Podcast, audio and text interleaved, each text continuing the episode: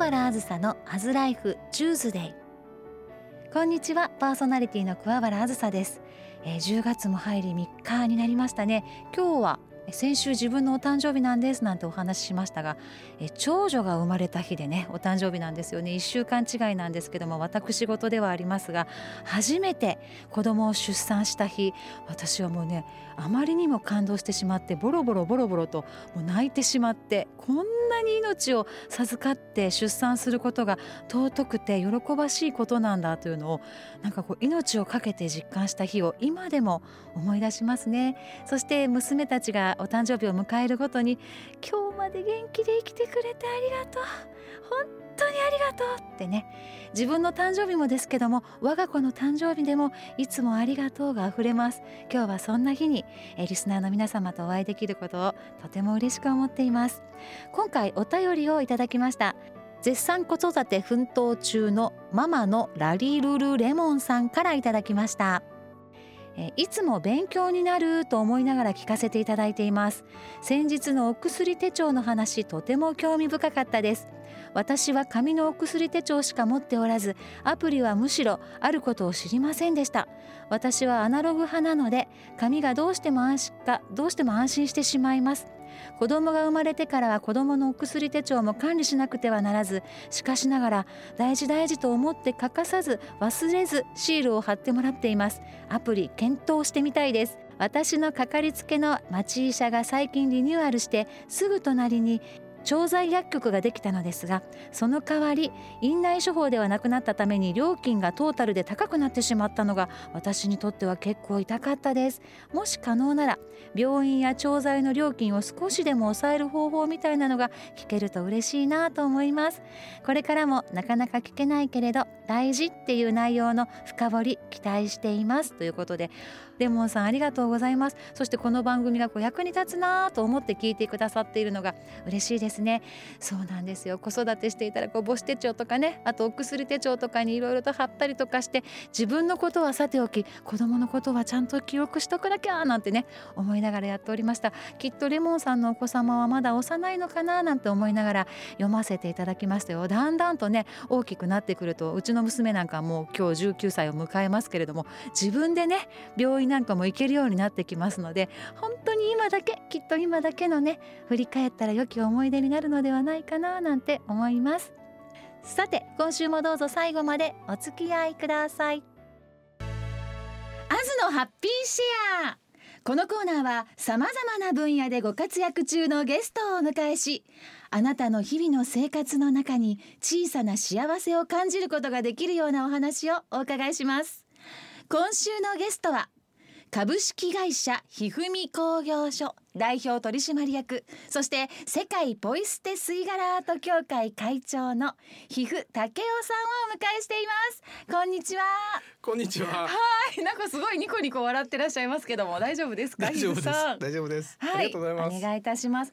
こちら株式会社ひふみ工業所所。所。はいこれは一二三と漢字で書いてひふみなんですね。はい、そうなんです。はい、どんな会社さんなんでしょうか？あの平たく言うと水道屋さんです。あのトイレとか水回り、それからうちは空調関係とか肺炎あの防災関係とか。こういった設備工事の、えー、施工をさせていただいております。はい、なんかもうあの長い歴史があるというふうにお聞きしてますけれども。今六十九年目。六十九年目、はい、ということは皮膚さんは今で三代目。はいお父様おじいちゃまがそうですね。お祖父様が。はい、そんな皮膚さんですがもう一番初めから新卒でこの会社にお勤めだったんですか？いえ一応大学を出まして、はい、大手の、まあ、同業設備工事会社さんに丸9年間お世話になってで戻ってきたという形になってもう戻るのを前提でという感じだったんですいや正直、ええ、あのその会社に愛着もありまして、え、そっちで頑張って出世したいという中で葛藤もありながらまあ渋々戻ってきたっていうのが本音です。まあそうなんですね。はいまあ大阪東大阪でしたっけ？えっと大阪の南の方です南、ね。はい、失礼いたしました。はい。住のエッグになります。はい、どこでも行きますよという感じですかね。そうですね。大阪府内はもうどこにでも、ええ、はいやもう実は私一度ね家の洗面所の石のなんていうんですか？なんていうんですか、ねあの受けるのありがとうございます。洗面器をね。洗面器を壊してしまって、はいひびがいっちゃったんですよ、でもこれね多分多分なんですけど家族にはやってないんですけど小声ですけどなんかねコロコロコロってね金属の蓋のね可愛いコロンというかねちょっと香水があるんですよなるほど。それをね落としたことがあるコン。とね。そうコンコンコンってなんかその数日後だったなってちょっと思ってるんですけど秘密にしておきます でもなんか皮膚さんがこういうお仕事なのでお知り合いないかなと結構離れてるんですけどね家が。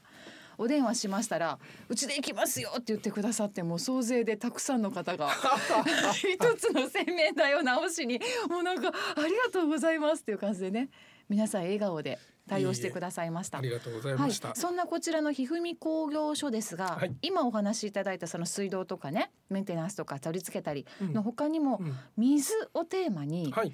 いろいろな取り組みをされているとお聞きしております。あ、ありがとうございます。はい。あの実は今、えーその会社を置いています住のエクさんの方に雨水の活用のあるまちづくりをしませんかということで、雨水、はい、はい、えー今活動をさせてもらってます。どんなどんな活用になるんですか？あのまあ簡単に言うと雨水タンクを普及させるっていうことなんですね。でこれは、えー非常時のあの水にもなりますし当然日頃の節水にもなりますし、まあ、子どもたちにこの環境とかエコの、えー学習とか啓蒙とかあのいろいろメリットはあるんですけれども、えーまあ、未来のですね、えー今から水が本当にこう資源として世界中でこう不足してくる中で、うんえー何か町でできることないかっていうチャレンジをしてます。ではいは雨水をまたこう再利用するということですか？そうですね。できるんですか？まあでもそうか昔はそれで洗濯とかしてたのか川とかで。そうですそうです。皆さん水を貯めて使ってましたのでえ、えはいシンプルにはそういうことですえ。究極それを飲めるようになるまでにしたりするんですか？あの技術的にうはんあるのはありますけれども、はいまだ今のところはそこまではちょっと難しいところにはなってますね。それは何かこう定期的にみんなで話し合ったり実践したり実験したりっていう取り組みもされてるんですか？そうですね。まずええ自社でそういう実験段階をしてるのと、今町の中で毎月啓蒙活動勉強会あのいろんな大学の先生とかすで、ー、既に実践している方を招いて、えーずっとお勉強会を月、えー行ってえます。どんなお勉強会をするんですか？雨水と例えばですね、あみたいなのー先日は福井工業大学の笠井先生って、えー先生来ていただきました。先生雨水の普及をずっとやられてる方で、雨水のサイダー作られてます。サイダー、はい。えってことは飲めるってこ飲めとですか？ますよ。美味しいんですまろえそれやかででこうちょっと酸をいっぱい効かしてさ炭酸で味を紛らわしてるとかではなく？ではなくちゃんと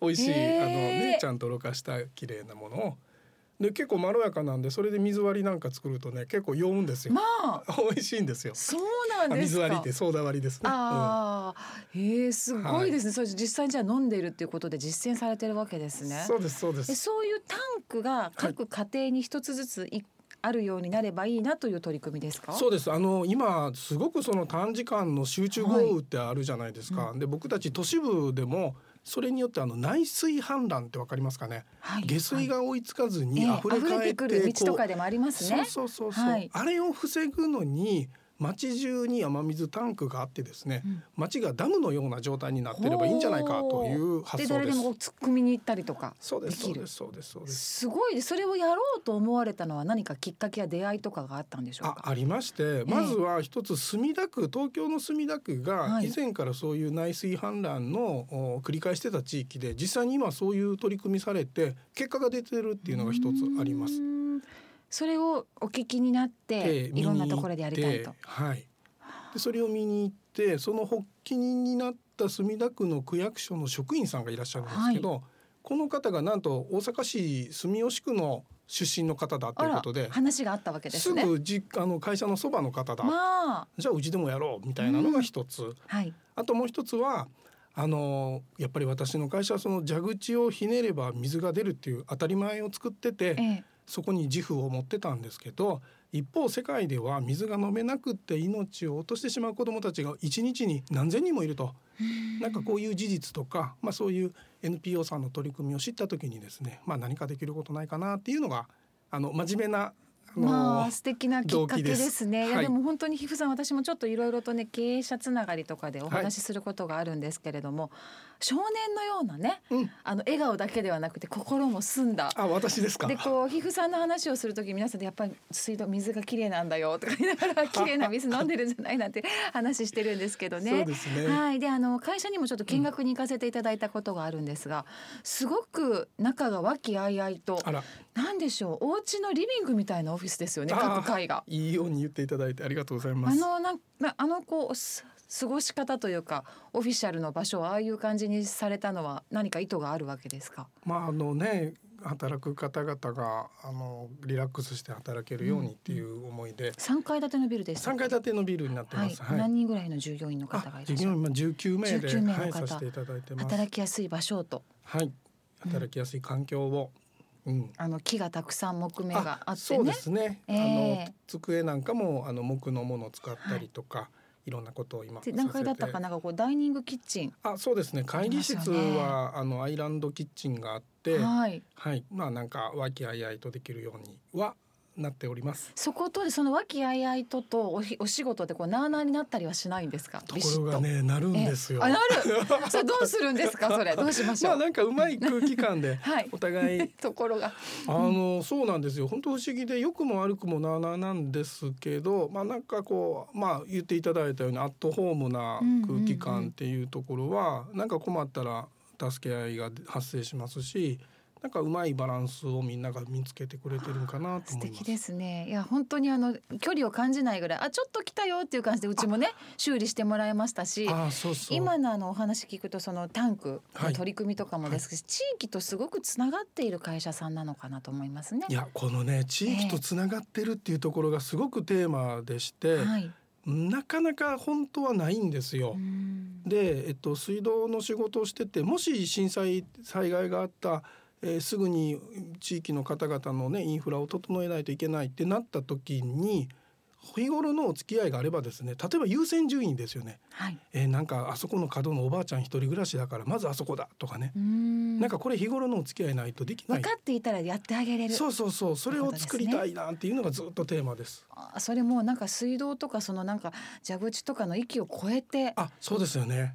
あのつながり合えるっていうのを今テーマにしてまして。まあで実際それを実践できているというちょっ感じですか？とずつちょっとずつですよね。はい、実感はありますい。やもうこの会社で働きたいなんて方もすごい殺到しているというふうにお聞きしてますまあ、しね。そうあの本当にありがたくてですね、ええうんあのまあ大学を出たからいいか悪いかは置いといてなかなか普通設備工事会社新卒入りませんけどあの毎年来ていただいている状況で、はい、皮膚さんに会いに来て来てらっしゃるのかもしれあ会社にませんね。会社の仲間にないですよ。ははい、あのそんなに素敵な皮膚さん、えー地域今密着つながりっていうところで地域のそのご近所さんを回ってゴミ捨てはい。なども、あの習慣でされているということでそんなお話も今週の土曜日にあ。続きでいろいろと世界ポイ捨て吸い殻アート協会の会長さんのお話あありがとうございます。お。聞きしてみたいなと思いますね。はい、はい、そして最後に一言ひふみ工業所の代表として、はいこう地域密着の水道屋さんという感じでメッセージね漢字でってそうですけどもいただけますか？はいはい、えー、ありがとうございます。今ですね、僕本当に普通に挨拶なんか街で会ってこんにちはとかやっぱねあのごきげんようとかなんかやっぱそういうのを取り戻したいなと思って、えー、まあチャレンジしてます。なんかコミュニケーションのある街をみんなで作りたいと思います。ありがとうございます。空から雨がどこにでも降るように水道管で水がずっとどこまでも続いているように地域からいろいろなところへのつながりのお話をいただきました。今週の土曜日も楽しみにしています。今週は株式会社ひふみ工業所代表取締役そして世界ポイ捨て吸い殻アート協会会長のひふ武雄さんとのお話でした。ひふさん今週の土曜日の朝もよろしくお願いいたしますぜひよろしくお願いいたします。ありがとうございました楽しかったです。ありがとうございます。